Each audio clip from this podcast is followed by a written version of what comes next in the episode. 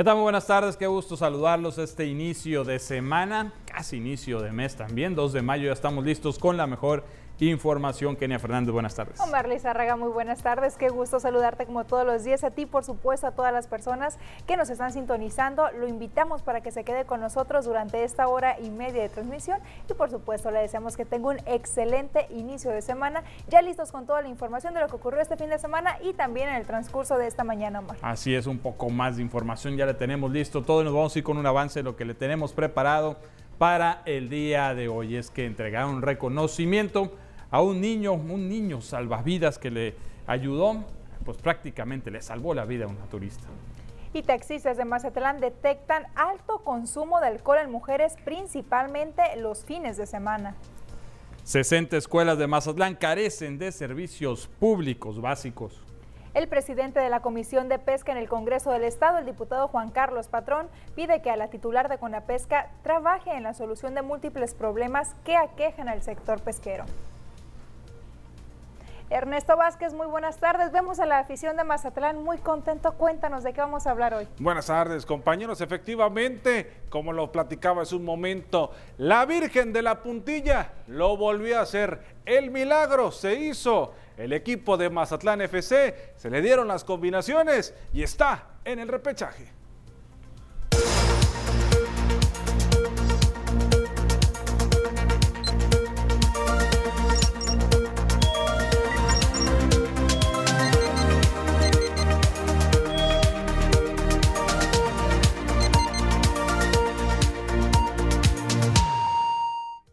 Vamos directamente con la información de esta tarde y es que de nueva cuenta se retomaron los lunes cívicos. Esto se hizo en una escuela donde quedó de manifiesta la situación que están viviendo muchas más en cuanto a infraestructura.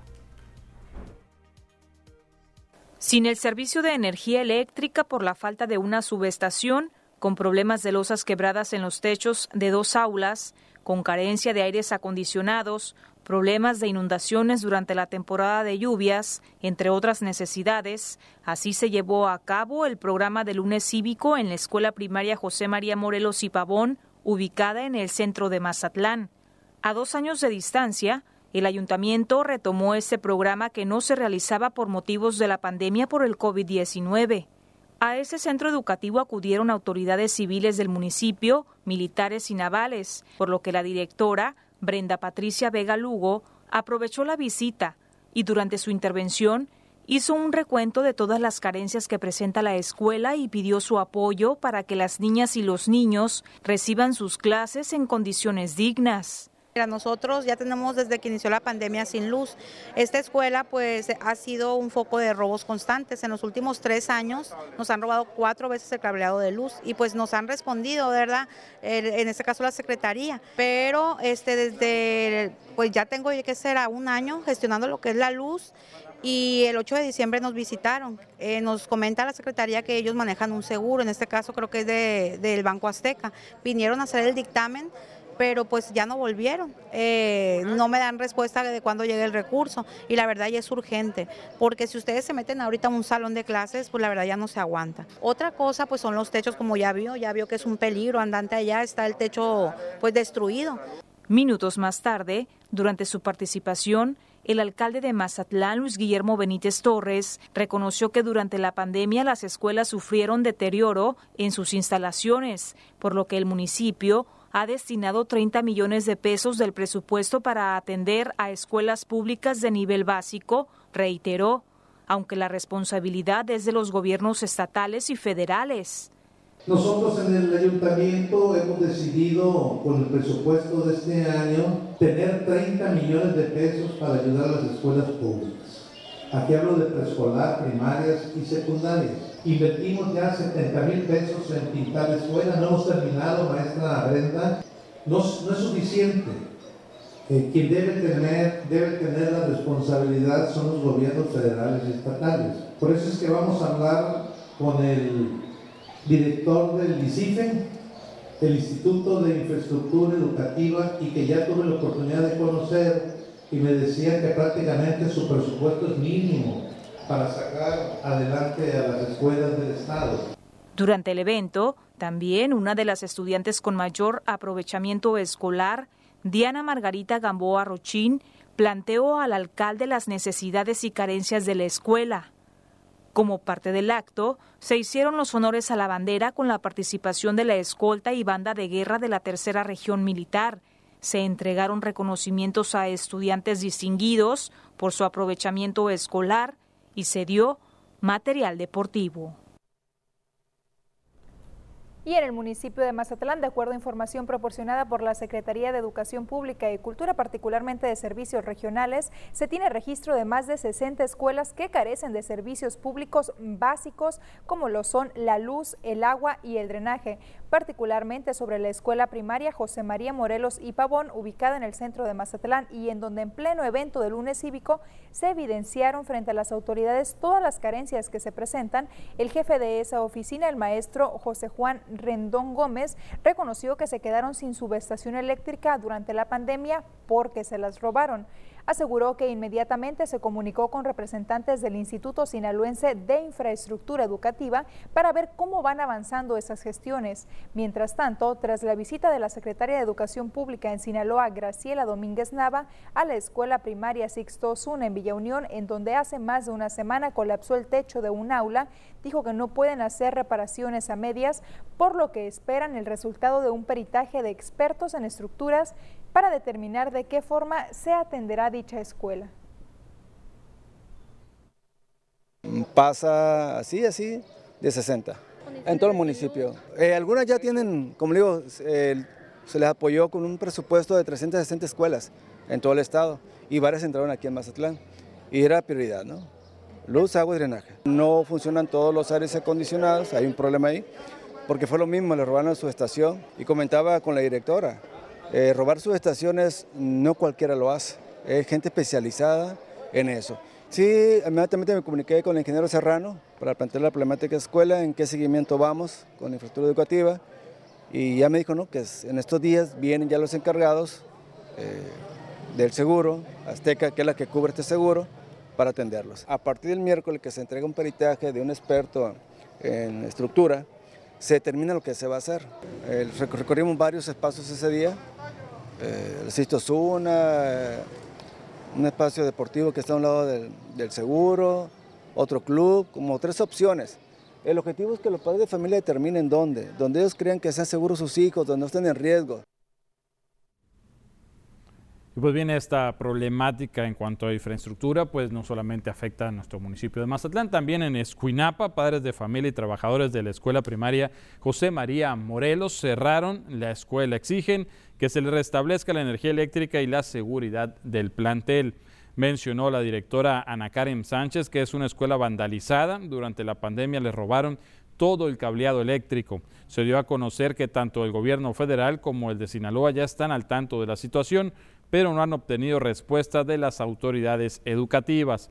Los alumnos de la primaria están recibiendo sus clases sin luz. El personal teme que les dé un golpe de calor a los niños al estarse incrementando ya las temperaturas. Piden también que se les proporcione un velador para evitar más actos vandálicos. Este, nosotros estamos exigiendo la rehabilitación de la escuela como punto principal la instalación de la de la luz eléctrica, este, lo que es el apoyo para el velador, porque ya hicimos el intento con los padres de juntar un fondo y pues en realidad es demasiado costoso. No todos podemos cooperar y no es, impagable para los padres de familia, la verdad, el servicio. Este, y también estamos solicitando la rehabilitación de los baños. Pues la, la escuela está en, en condiciones, este, porque los padres y los maestros han apoyado, es una escuela bonita, que se ha tratado de habilitar lo más que se pueda, pero hay cosas que nosotros ya como padres de familia no podemos absorber. Entonces necesitamos que las autoridades nos escuchen y sobre todo que nos apoyen. Se han hecho todas las gestiones correspondientes y no hemos tenido absolutamente ninguna respuesta de ninguna autoridad, ni de la Secretaría, ni de, ni de ningún tipo de gobierno. Entonces nosotros como padres de familia exigimos el derecho de nuestros hijos a tener educación digna.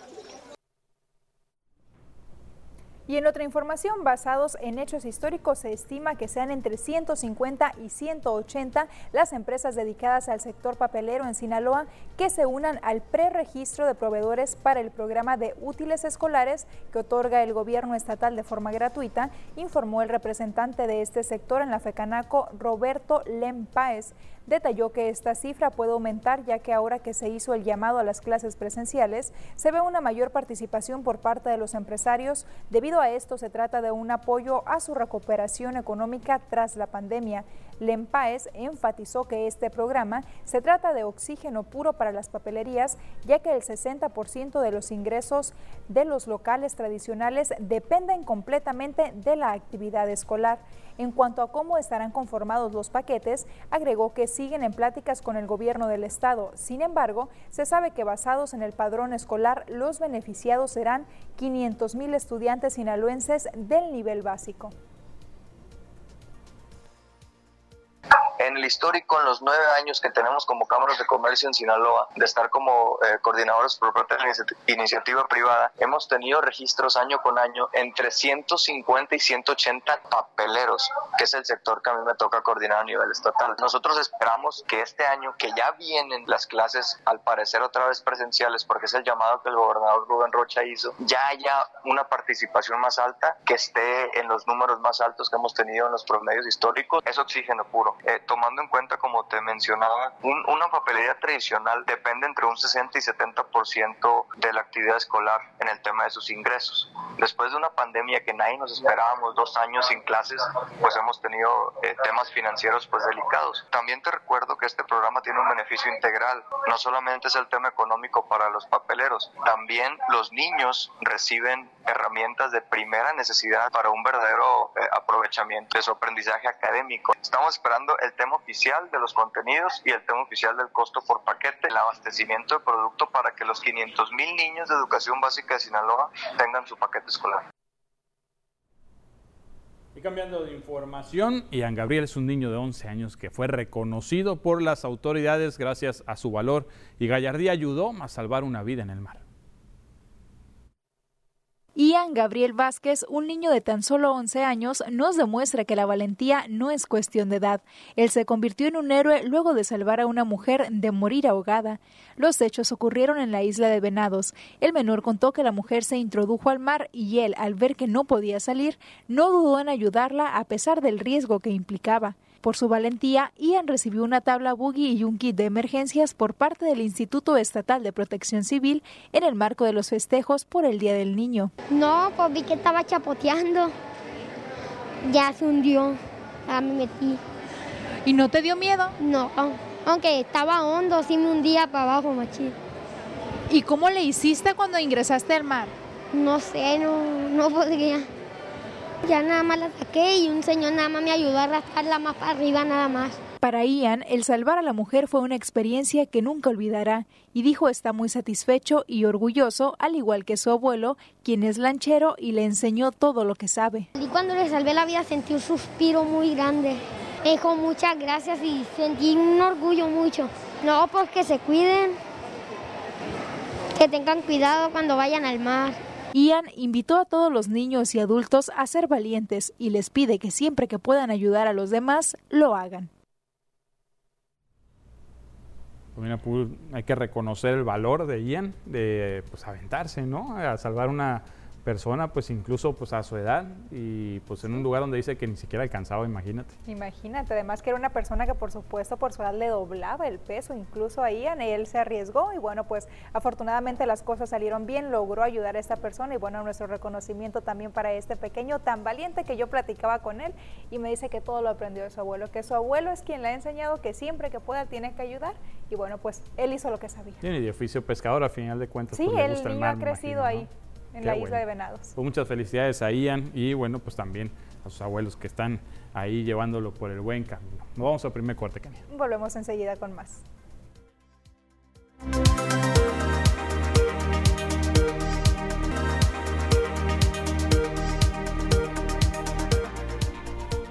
Gracias por continuar con nosotros aquí en las noticias. Seguimos con más. Vamos a pasar precisamente a este espacio que es completamente suyo, como se lo decimos todos los días, en el cual nos puede hacer llegar sus problemáticas, las problemáticas que hay en la zona en la que habita.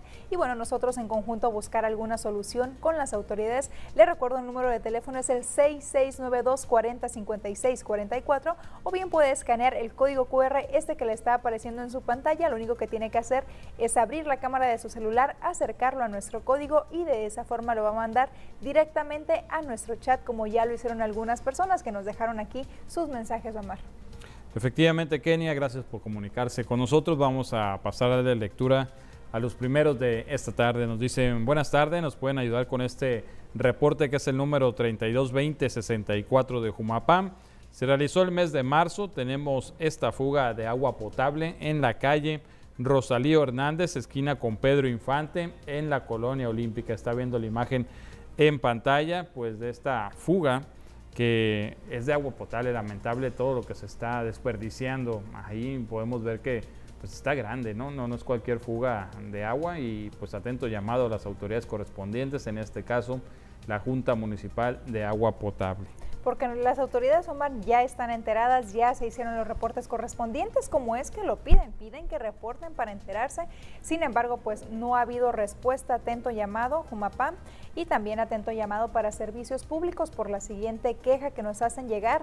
Nos dicen buenas tardes en la avenida Albatros de la colonia Mazatlán 1. Llevan tres meses a oscuras y ya se ha reportado varias veces, tampoco hacen nada respecto a ese tema, que es urgente este tema del alumbrado público. ¿Por qué? Porque que pues es en prácticamente todas las colonias de Mazatlán donde se registra esa problemática y simplemente no vemos alguna solución. Si usted nos ha hecho llegar alguna queja y se han reparado las lámparas, también háganoslo saber para estar enterados si realmente las autoridades están haciendo bien su trabajo.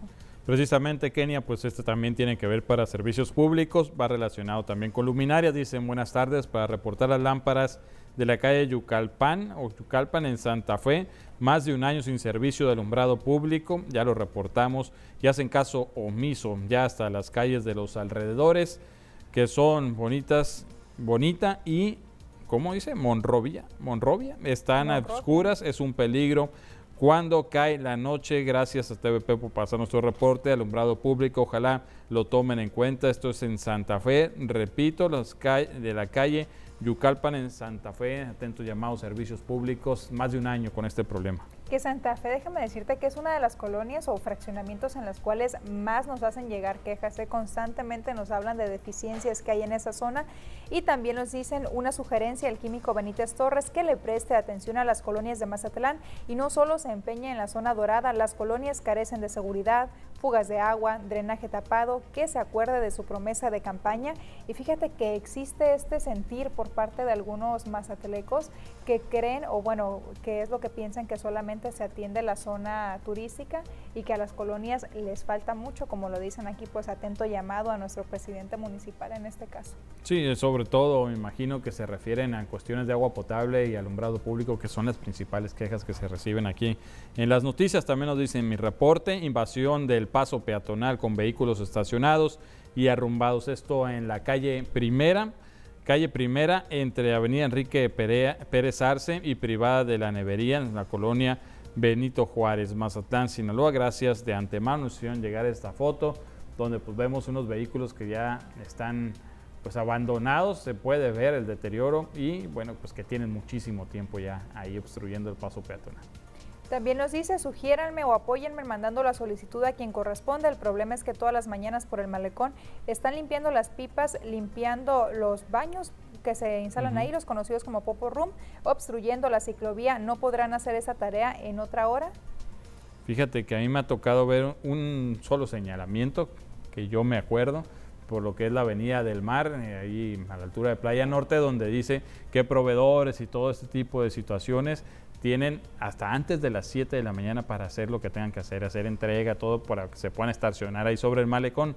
De lo contrario, pues no deberían, tengo entendido yo que precisamente porque ya pues hay carros circulando, porque está la ciclovía, porque hay gente que necesita transitar por ahí y bueno, pues no se vale que estén obstruyendo pues una una rúa, ¿no? Un, carril de, esta avenida. También hay que ver en qué horario es en el que nos está diciendo esta persona para poder hacer el reporte correspondiente, dependiendo también la hora, como ya lo mencionó Omar, hay un horario establecido para cada cosa.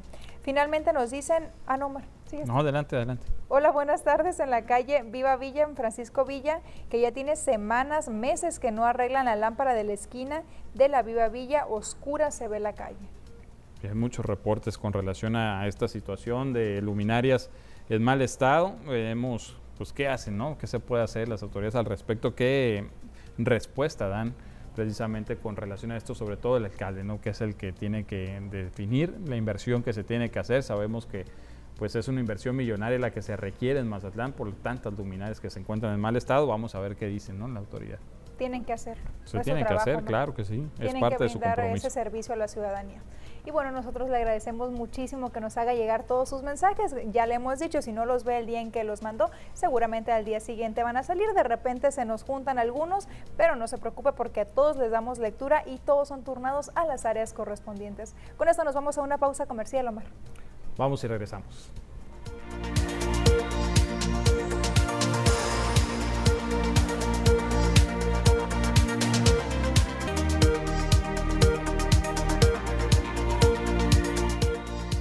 De regreso, es tiempo de hacer un recorrido por la República para ver las notas más relevantes hasta el momento.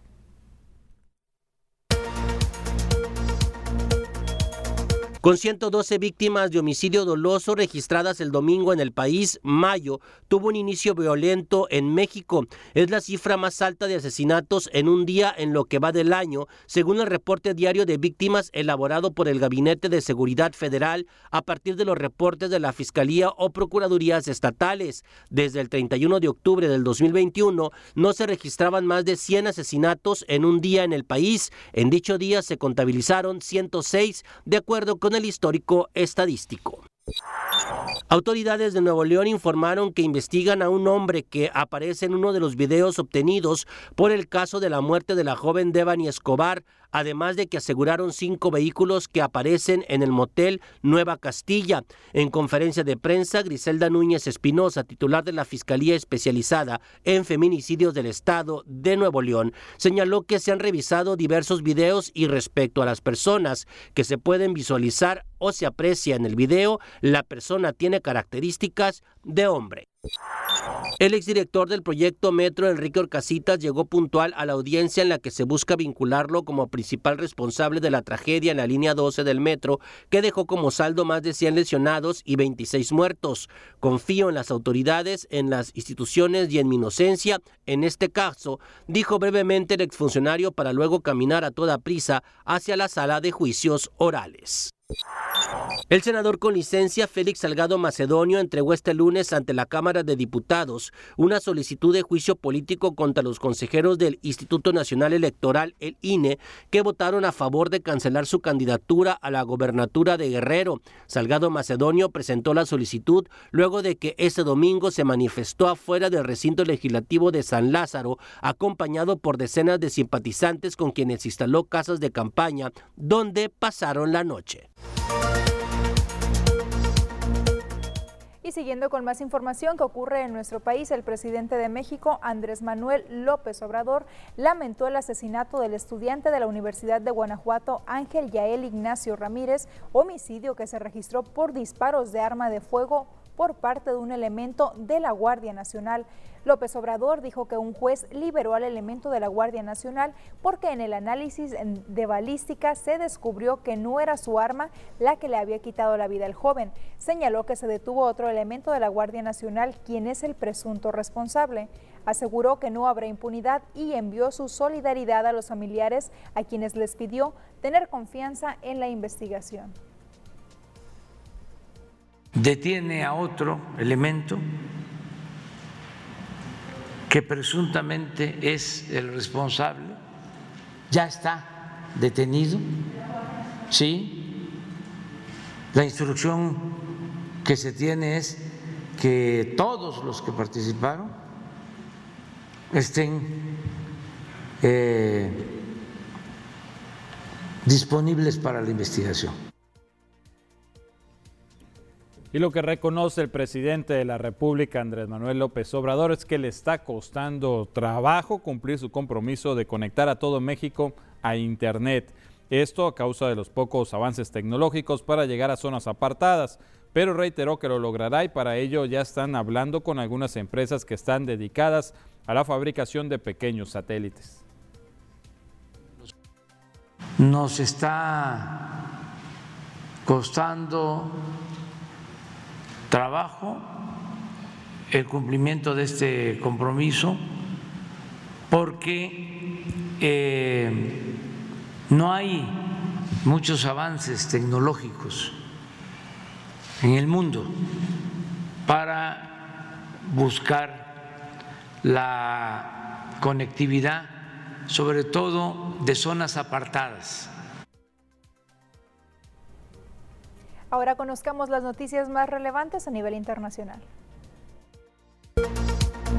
El gobierno de Ucrania afirmó este lunes que las palabras del ministro de Exteriores ruso Sergei Lavrov, quien afirmó que el presidente ucraniano Volodymyr Zelensky y Adolfo Hitler comparten orígenes hebreos, son un reflejo del antisemismo ruso y en un intento de justificar el asesinato masivo de ucranianos, Lavrov no pudo ocultar el arraigo antisemitismo de las élites rusas, escribió el ministro de Exteriores ucraniano Kuleva en Twitter, citado por la agencia El gobernador Bill Lee interrumpió el lunes las ejecuciones en Tennessee por el resto del año a fin de revisar los procedimientos de la aplicación de la inyección letal luego de que una falla se presentara durante los preparativos que obligó a las autoridades estatales a suspender la ejecución de Oscar Smith una hora antes de que se llevara al cabo.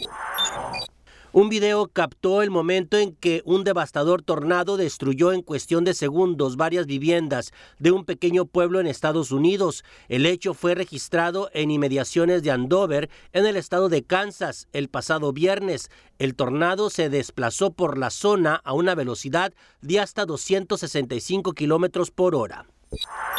Unos 47 presos hacinados en un calabozo de la Policía Nacional Bolivariana de Venezuela secuestraron este domingo a dos policías durante un motín, denunció una ONG que defiende los derechos de la privación de la libertad.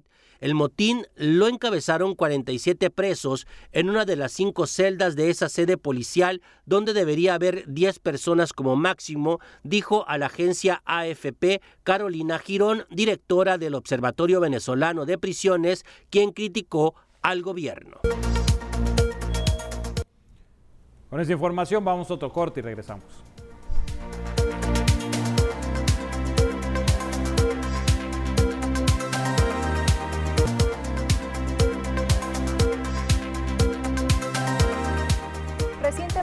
Hemos presentado casos de transportistas que se han sumado a una iniciativa para proteger a las jóvenes, principalmente a las mujeres. Bueno, Ecotaxis Verdes se suma a esta campaña de apoyo, pero también hace un importante llamado, sobre todo a los padres de familia. Se suma Ecotaxis a la campaña de apoyo a jóvenes en situación de riesgo y ofrece traslados gratuitos a quienes sientan que su integridad está en peligro. El secretario de Ecotaxis Verdes, Alfredo Noriega, dijo que se brindará el servicio gratuito de traslado, primero ante una autoridad para canalizar la situación y posteriormente llevar a la persona a resguardar con su familia. Vaya, es fácil de identificar un taxi, ¿no? Al momento que tú sientes el riesgo, no importa si no traes para trasladarte, simplemente arrímate con nosotros, en este caso Ecotaxis Verdes, y nosotros te vamos a trasladar. Nosotros vamos a, a buscar la manera cómo ayudar a la población, cómo ayudar a estos jóvenes, el trasladarlos, como ya lo había comentado, de un punto a otro cuando se sientan que estén en riesgo. Canalizarlos por ahí con una autoridad, eh, con algún policía que encontremos cerca por ahí, llevarlo, canalizarlo y en su momento, bueno, ya la autoridad decidirá si ellos lo trasladan o en su momento nosotros lo llevamos a su casa. El líder de los ecotaxis verdes a su vez extiende un llamado a padres de familia y sobre todo a jovencitas para que pongan especial atención en el consumo excesivo de alcohol, ya que es muy común que en fines de semana muchas jóvenes tengan que ser hasta despertadas para decirles que han llegado a su destino, pierden hasta el conocimiento por estar alcoholizadas o bajo el influjo de alguna otra sustancia. Nosotros lo vemos y lo vivimos mucho lo que es en la madrugada con exceso consumo de alcohol en las muchachitas jóvenes, ¿verdad? Y es lamentable porque ni siquiera saben de ellas. nosotros en su momento le damos un traslado, eh, que nos piden algún servicio, las trasladamos y es penoso tenerlas que levantar para poderlas bajar de, nuestras unidades. Sí, que nos ayuden un poquito los padres, tener un poco más de cuidado ahorita, la violencia y lo que se está viviendo, pues no lo podemos ocultar, ni mucho menos. Aseguró que su servicio es confiable, está regulado por una concesión de gobierno donde todo está registrado con documentación oficial. En las plataformas de transporte no es así y es muy común que existan choferes con identidad falsa o carros con placas sobrepuestas, lo que pone en riesgo a los clientes. Hay muchas cuentas falsas, hay muchas placas falsas dentro de esas aplicaciones y todo lo contrario nosotros. Nosotros está registrado por el gobierno del estado, yo tengo aquí lo que son todos mis trabajadores, yo todo aquí en cuestión de regulación, en cuestión de seguridad, todos estamos al pendiente. Alfredo Noriega llama a utilizar este servicio ya sea a través de su línea telefónica o por medio de la aplicación digital.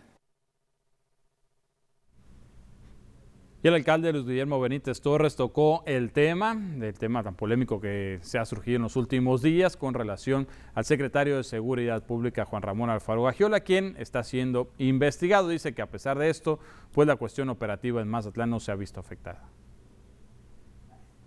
Efectivamente, no afecte nada lo del secretario de Seguridad Pública porque tenemos un comandante subsecretario que es el operativo y es quien ha estado trabajando prácticamente al frente, por eso lo vieron aquí, eh, mientras se termina eh, este proceso que puede durar hasta tres meses, espero que sea antes, porque es necesario eh, que se defina. Si no es culpable, bueno, pues seguirá en su puesto, pero si es le diremos adiós. Pero él es el que suple el secretario cuando este nota está trabajando. Entonces por eso le pedimos la ayuda. No voy a opinar este, porque puedo entorpecer la investigación que se hace de él. Entonces, opinar eh, podría que se defendiera con mis opiniones y yo quiero que se haga justicia. Hay una investigación de asuntos internos de la Secretaría y hasta que no termine, no opino nada. Bueno, este, yo no puedo opinar. Quien decide es el órgano interno de control si es culpable o no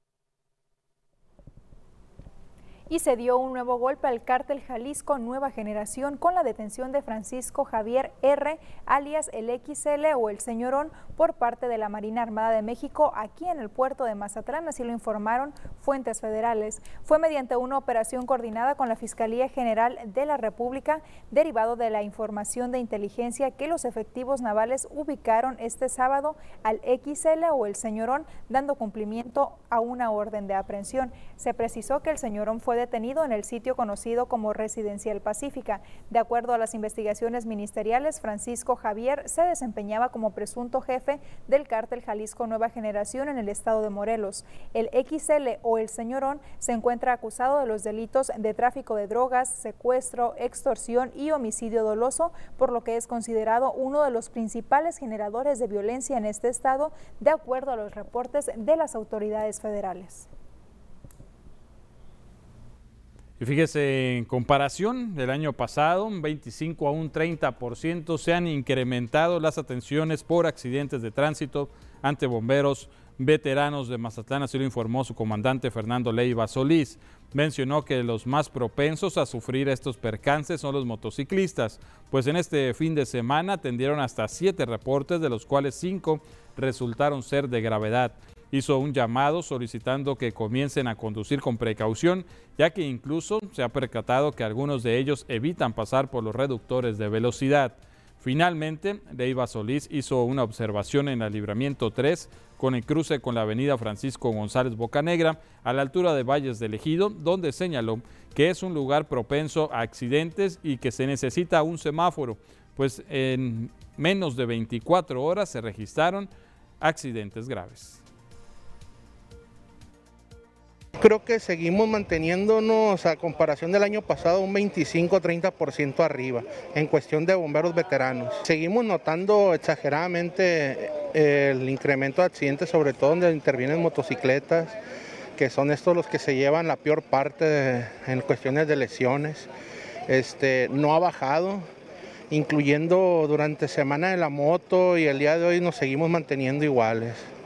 Este, Solamente el fin de semana yo creo que atendimos como unos 7, 8 accidentes de moto, de los cuales 5 eran graves. Por ahí hice una observación que solamente en una noche hubo dos accidentes muy graves.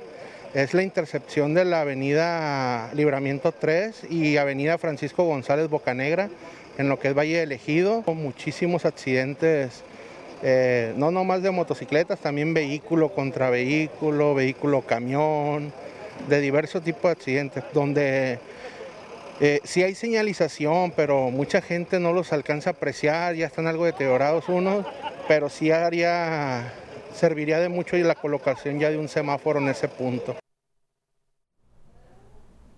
Y el Club Rotario Mazatlán hizo entrega de algunos apoyos al municipio de Mazatlán, pero también a la Corporación de Bomberos Veteranos. Se entregaron dos unidades de transporte escolar al municipio de Mazatlán y un camión para bomberos veteranos por parte de clubes rotarios canadienses, dio a conocer José de Jesús Sánchez Reynoso, presidente del Comité de Proyectos Rotarios Compartidos. Detalló que los autobuses escolares se utilizarán para trasladar al personal del ayuntamiento, ya que suelen ser transportados en camiones de volteo, lo que podía resultar peligroso para los trabajadores. Los autobuses escolares van para el municipio de Mazatlán para atender el movimiento del personal del municipio. Van a, van a mover al personal del municipio en esos camiones porque, como lo dijo el presidente municipal, eh, muchas veces tienen que andar moviendo al personal en camiones de volteo y pues el riesgo que eso, que eso representa y ya mover, es, mucho mejor mover, a, mover al personal en, en un camión apropiado para, para eh, para traslado de personas que en un camión de volteo.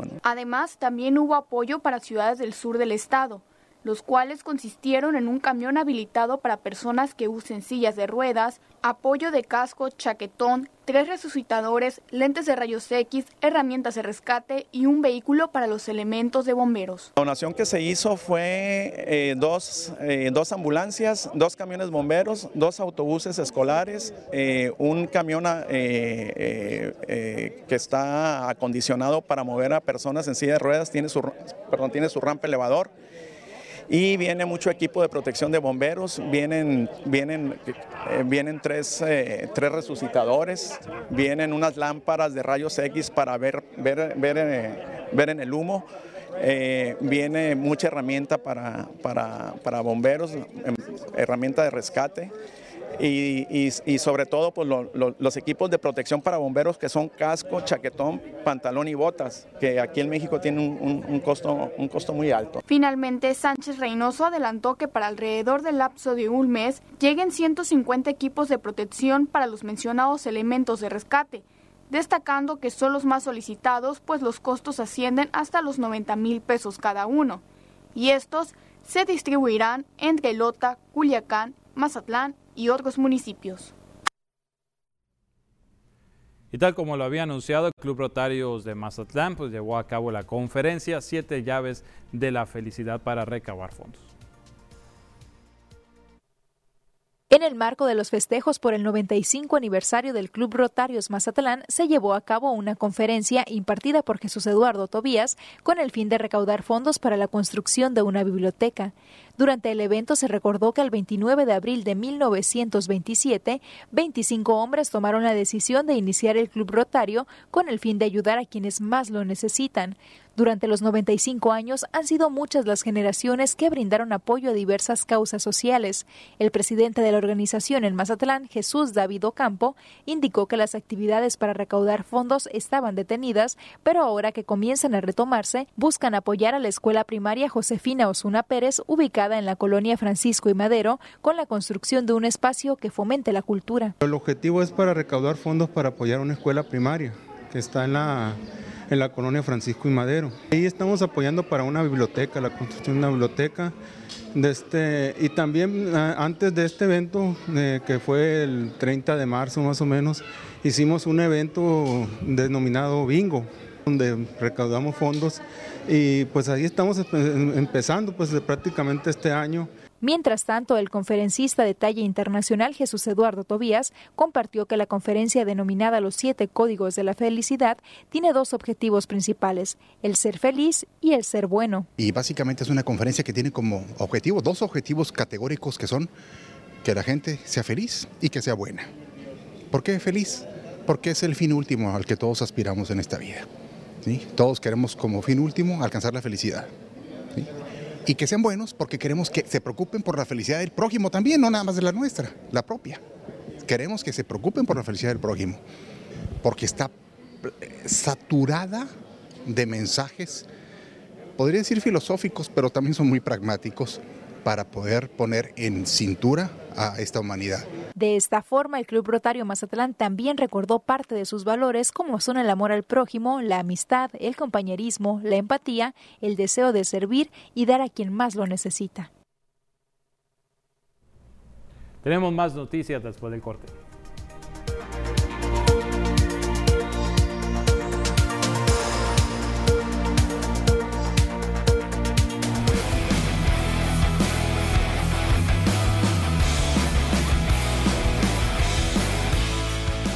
Estamos de regreso, es tiempo de la información deportiva. Ernesto Vázquez, por supuesto que ya se encuentra listo con todos los detalles. Cuéntanos, Ernesto, ¿qué es lo que está pasando en el mundo de los deportes? ¿Cómo están, compañeros? Buenas tardes. Kenia, como nos tratamos, ¿no? Atinándole al resultado, al marcador del viernes y al final de cuentas termina así. Ya voy a apostar. Vamos a ir con, vamos, vamos con eso, ¿no? ¿Les parece? Adelante, compañero. Muchas gracias. Vamos a arrancar con lo que se dio el viernes. El partido el más importante desde que existe Mazatlán FC ante Puebla. Ese era el partido clave para Mazatlán por dos cuestiones. Primero, el pago de la multa, ¿no?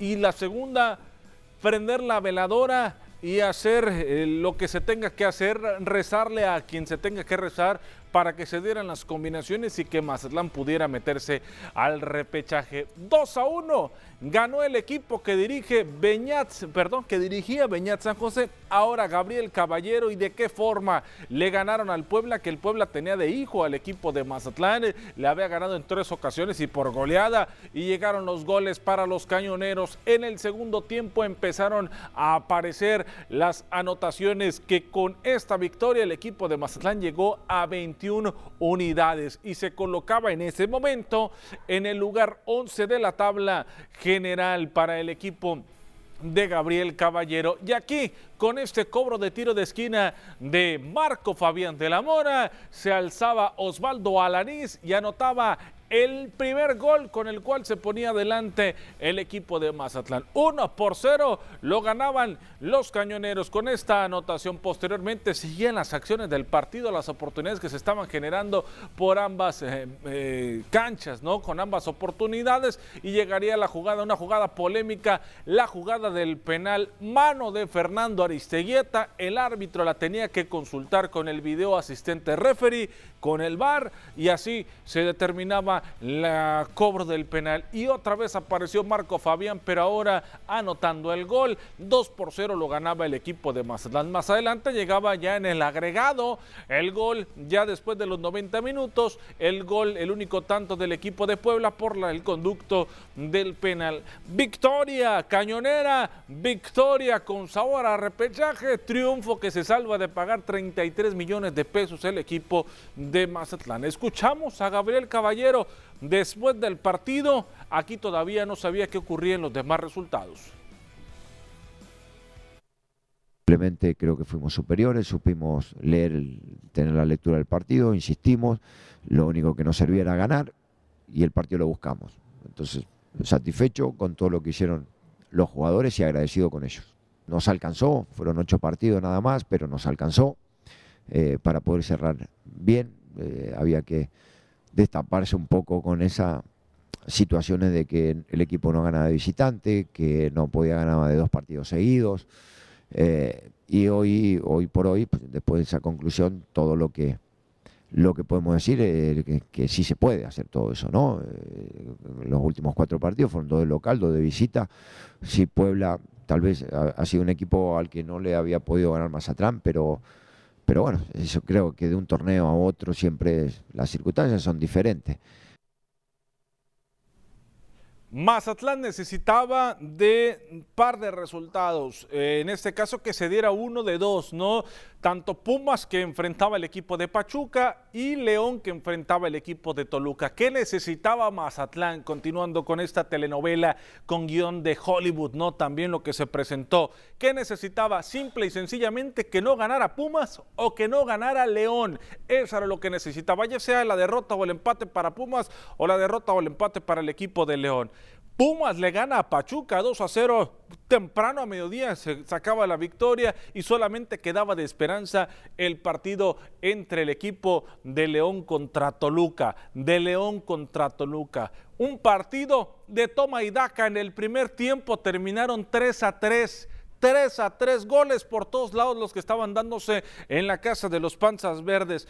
El partido finaliza 4 a 4 y con ese resultado el equipo cañonero consiguió su pase al repechaje. El primer, el primer repechaje para el conjunto de Mazatlán FC fue gracias también a este resultado que consigue el equipo de Toluca, que al final Toluca va a pagar la multa de los 33 millones y León al no ganar, pues tampoco se va a meter al repechaje. Gracias a este resultado, Mazatlán se colocó en el lugar número 12 de la tabla general y le alcanza, le alcanza para enfrentar al equipo del Puebla. Puebla será el rival para el conjunto de Mazatlán. Próximo domingo el partido 4 de la tarde en el Estadio Cuauhtémoc, la casa del equipo de la Franja. Así salió el resultado. Vámonos con más, vámonos con más información referente todavía al fútbol mexicano, cómo quedó los resultados de la jornada 17 que se dio para el equipo Necaxa, perdió ante el equipo de la Chivas, Chivas que cerró bien, Mazatlán la victoria contra Puebla, Querétaro aplastó al conjunto de Juárez, Atlas y Tigres se empataron, Tigres cerró mal, ¿eh? Tigres no cerró tan bien, el equipo de Monterrey 2 a 0 a los Cholos de Tijuana, América y Cruz Azul, un partido que termina en ceros, Pumas le ganó a Pachuca, ya le contaba San Luis que no pudo ante el equipo de Santos y el resultado 4 por 4 entre Toluca y León. ¿Cuáles son los enfrentamientos del repechaje? Vamos a verlos, vamos a ver cuáles son los enfrentamientos. Es a un solo juego, ¿eh? Es a un solo partido. Cruz Azul contra Necaxa, sábado, sábado será el partido. Ahí está, en la Casa de los Cementeros será el partido. El horario ahí lo vemos a las 17:45 horas. El partido que tendrán, bueno, una hora antes. Este es el horario del Centro de México. Monterrey contra San Luis, partido que será en el Gigante de Acero. Sábado también este enfrentamiento, este será a las 7, a las 20 horas del centro de México. Puebla contra Mazatlán, domingo, ahí está el horario para que estar muy pendientes y sobre todo también otra oportunidad que se le viene al equipo de Puebla. Mazatlán no va a poder contar con Nicolás Benedetti, ¿eh? Mazatlán no tendrá a Nicolás Benedetti porque se le acumularon las tarjetas amarillas y tendrá que pagar un juego de suspensión por las cinco tarjetas amarillas a lo largo del torneo. Chivas contra el equipo de Pumas es el otro resultado que se generó, eh, que se va a generar dentro de este repechaje. Buen partido el domingo será también este enfrentamiento. Así las cosas en el fútbol mexicano. Vámonos ahora con más porque hoy, hoy cierra su participación el equipo de Mazatlán FC, pero femenil dentro del torneo de clausura 2022 de la Liga MX. Lo estará haciendo cuando enfrente el equipo de la comarca lagunera al equipo de Santos Laguna. El partido que estará arrancando a las 6 de la tarde. Allá en Torreón será el enfrentamiento. Mazatlán que viene de ganarle al equipo de Tijuana, un partido que tuvimos aquí a través de la señal de TVP. Consiguió la victoria, dos goles a uno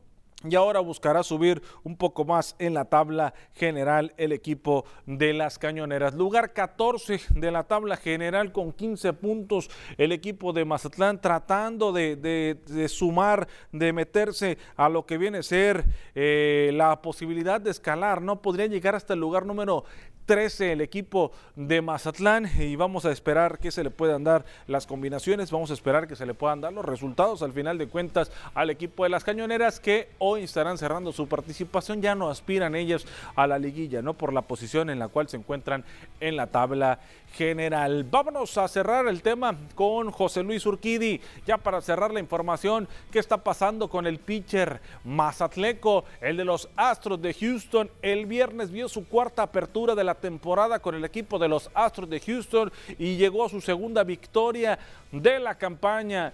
Se llevó el triunfo el equipo de los Astros ante los Azulejos de Toronto. Urquidi que lanzó por espacio de cinco entradas, permitió siete imparables, le hicieron cuatro carreras, pero ponchó a seis enemigos. No fueron muchas las carreras que permitió, pero al final su equipo le respondió a, la ofensiva y con eso le alcanzó para sacar el resultado y conseguir su segunda victoria en la campaña para el pitcher Mazatleco con el conjunto de los Astros de Houston que cumple arriba de la loma de los disparos. Así la cosa en la información deportiva, lo que tenemos en estos momentos, en este espacio de las noticias, compañeros, los deportes.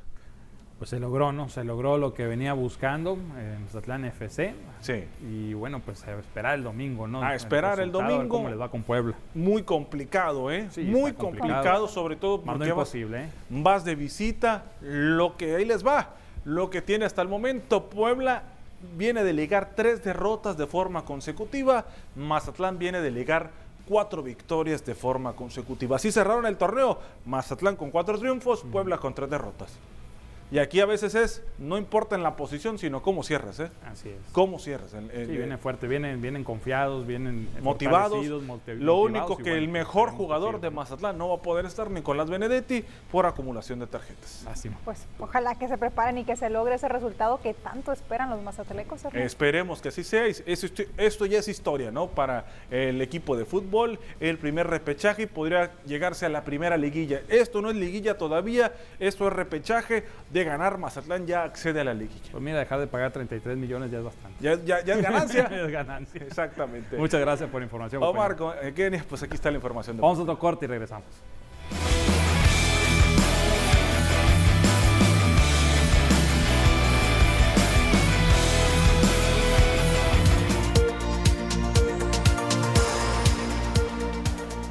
Este inicio de semana es importante saber cómo se van a estar comportando las temperaturas para las siguientes horas, también para los siguientes días. Y por supuesto que toda esa información ya la tiene lista Diana Zambrano.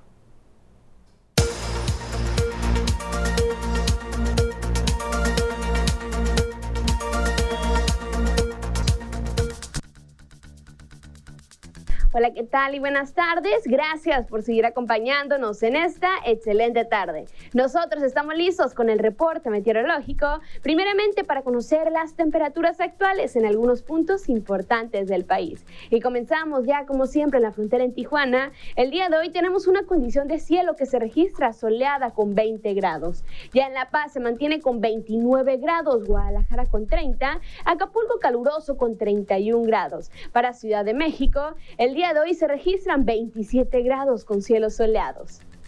Pasamos a conocer las temperaturas actuales aquí en nuestro estado, en Sinaloa, y qué tenemos para el resto de la semana, comenzando en el puerto de Mazatlán. Actualmente se mantiene despejado con 27 grados y tenemos la misma máxima para lo que resta de la semana. Condición de cielo soleada para martes, miércoles y jueves, esto en Mazatlán.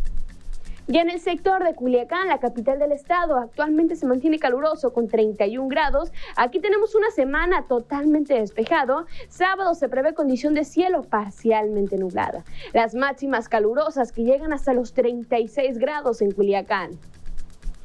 En el sector de Guamúchil, actualmente se mantiene con 32 grados. Igual el día de hoy se mantiene totalmente despejado, al igual que el día de mañana. Tenemos una máxima que varía entre los 33 hasta llegar a los 35 grados en los próximos días para Guamúchil.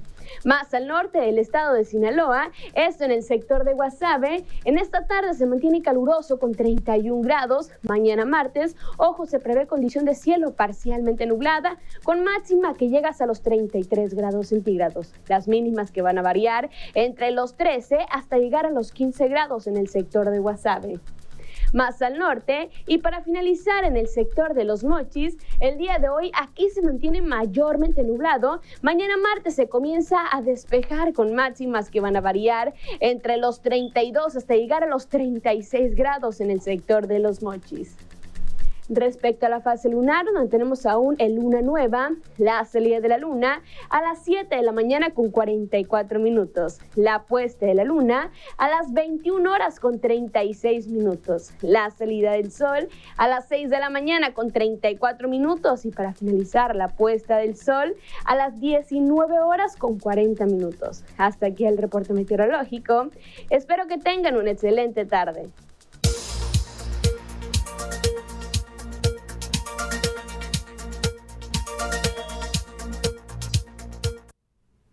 Y siguiendo con información, este primero de mayo inició de manera oficial el subsidio de verano para los clientes domésticos de la Comisión Federal de Electricidad aquí en Sinaloa, mismo que culmina hasta el próximo 31 de octubre. A través de un comunicado emitido por el Departamento de Comunicación Social de la CFE en Sinaloa, se detalló que son seis meses de subsidio que se otorga a las familias sinaloenses aplicándose de la siguiente manera.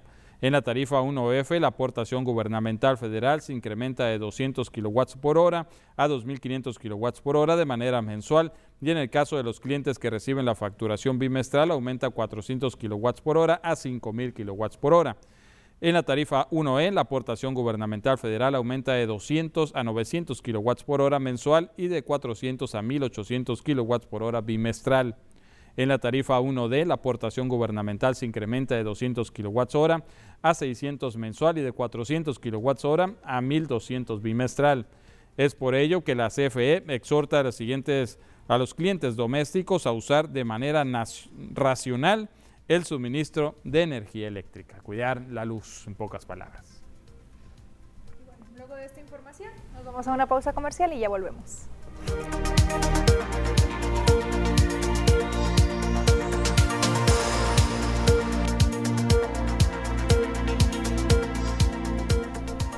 Seguimos con más información y es que el presidente de la Comisión de Pesca en el Congreso del Estado, el diputado Juan Carlos Patrón, aseguró que se encuentra molesto porque el comisionado de la CONAPESCA, Octavio Almada Palafox, aún no lo ha recibido para tratar temas importantes del sector. El diputado asegura que el comisionado se la vive en el estado de Sonora y así lo confirman los grupos de pescadores con los que se ha reunido recientemente y de los que ha venido recogiendo una serie de problemáticas que la autoridad federal no se ha hecho cargo ni de oportunidad de tratarlos. La realidad es que el comisionado se ve más en Sonora. Y, no digo en Sinaloa, sino en el resto del país. Todo, todo México tiene sus, sus actividades pesqueras. Yo es hora que a este momento, como, como presidente de la Comisión de Pesca, no me he podido reunir con él. O sea, es, es una situación eh, que los pescadores, el sector social de Sinaloa está pidiendo que vayamos al ordenamiento pesquero, que vayamos a la liberación de concesiones revisando. El, el ordenamiento pesquero, el esfuerzo pesquero tiene que ser una de las actividades prioritarias como ejemplo de las necesidades, el diputado señala que en Bahía Santa María de Angostura se les han negado concesiones a los pescadores, las tienen particulares quienes quieren hacer negocio rentándolas o facturando sus productos sin trabajarlos. Pero los permisos los tienen particulares, o sea, no los tienen los cooperativistas y son los que pescan y son los que van y le dicen al cooperativista, a los libres que conocemos, pues que en realidad aún, eh, aunque no lo regulen, están haciendo pesca y ese, eh, ellos dicen nos sometemos porque somos auténticos pescadores, pero no, entonces hay, particulares que tienen la mayoría de las concesiones de pesca y le dicen al cooperativista o a los pescadores libres, oye, te, rento o, o, págame la producción que tú vas a tener, con esto te la, te la facturo. Y este martes 3 de abril, 3 eh, de mayo, voy a hacer una corrección aquí, inicia la vacunación para las niñas y niños de 12 y 13 años de edad en Sinaloa.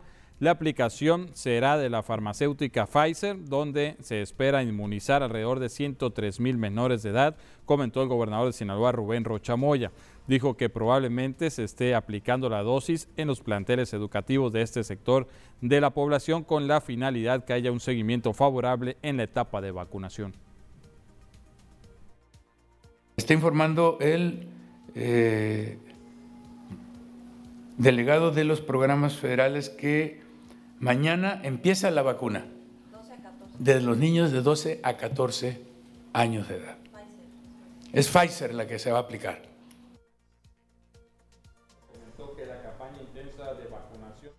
implementada por la Secretaría de Salud en Sinaloa fue un éxito, pues inmunizó a 63 mil personas en la entidad y la campaña logró cumplir la meta de aplicar el 100% de las dosis de AstraZeneca a quien necesitará primera, segunda y tercera dosis, aunque hubo quienes se aplicaron hasta una cuarta vacuna.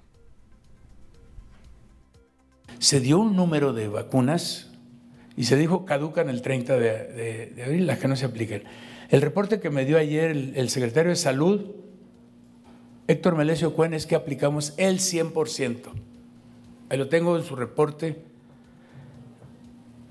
Me dice que aplicamos las vacunas que se mandaron, por lo tanto no hay problema, eh, se, eh, se aplicaron al 30 de abril. Y conozcamos las cifras que nos comparten las autoridades respecto a los casos de COVID-19 que hay primero en nuestro país. ¿Qué es lo que nos dicen las autoridades federales? Nos indican de acuerdo al reporte que nos mandan diariamente el número de personas, el número de casos confirmados que hay. En este caso, 5.740.080 casos. El número de fallecidos lamentablemente continúa a la alza. Se encuentra en 324.350, de los cuales 96 corresponden a las últimas 24 horas en nuestro país. Casos activos 4.838 en todo México. Y en Sinaloa, por supuesto que queremos saber cuántos son los casos que hay y de acuerdo a lo que nos comparten las autoridades, nos indican que en lo que va de la pandemia hay 122.688 casos confirmados sospechosos. Ojo, aquí casi hay 3.000 sospechosos, son 2.912, hay que prestar atención también en ese número. En las últimas 24 horas, afortunadamente, no falleció ninguna persona por COVID-19, pero sí se reportaron cuatro nuevos casos en todo el estado. ¿Cuántos son los casos que hay en cada uno de los 18 municipios? También le vamos a compartir dicha información y es que hay 117 casos activos en todo el estado. 14 están en Ahome, 1 en El Fuerte, 10 en Guasave, 2 en Salvador Alvarado, Mazatlán tiene 13, Culiacán 75, mientras que en Abolato tiene 2 casos y el resto de los municipios afortunadamente se encuentran con 0 casos de COVID-19. Y luego de conocer esta información nos vamos a una pausa comercial. Volvemos enseguida.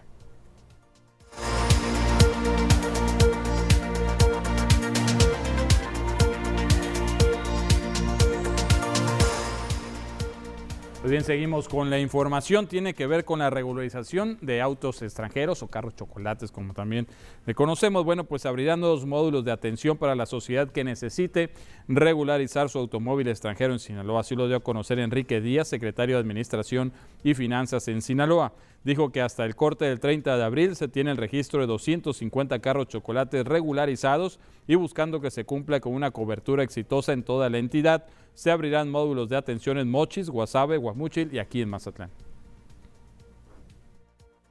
Se abrirá en la ciudad de Los Mochis y se empezará a atender a partir del día jueves y estará ubicado en el centro de usos múltiples. El, que, de Guasave se estarán otorgando citas a partir del próximo viernes y estará ubicado en el estacionamiento del estadio de béisbol. El de Guamúchil se abrirán las citas el lunes 9 de mayo y se atenderá a partir del martes 10.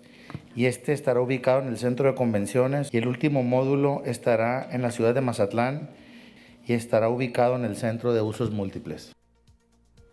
Y ante los problemas técnicos que se han presentado en la página para las citas de la regularización de los vehículos extranjeros, Enrique Díaz señaló que es una problemática que le dan mantenimiento debido a la saturación de la misma. Sin embargo, dijo que hasta el momento se tienen 3.250 citas agendadas en la entidad.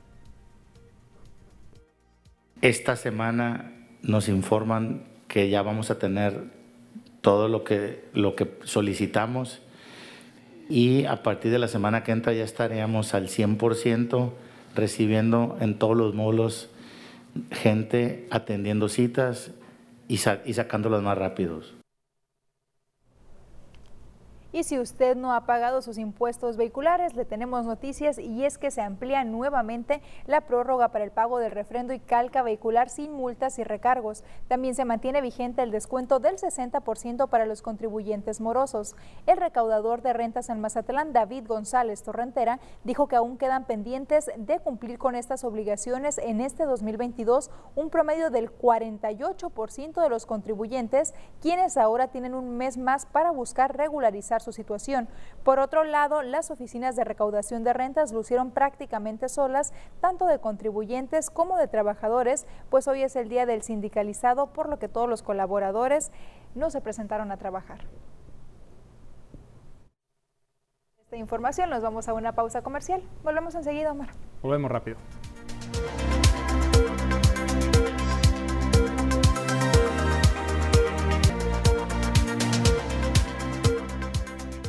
Estamos de regreso, queremos invitarlos a ver la siguiente información que nos tiene preparada Diana Zambrano.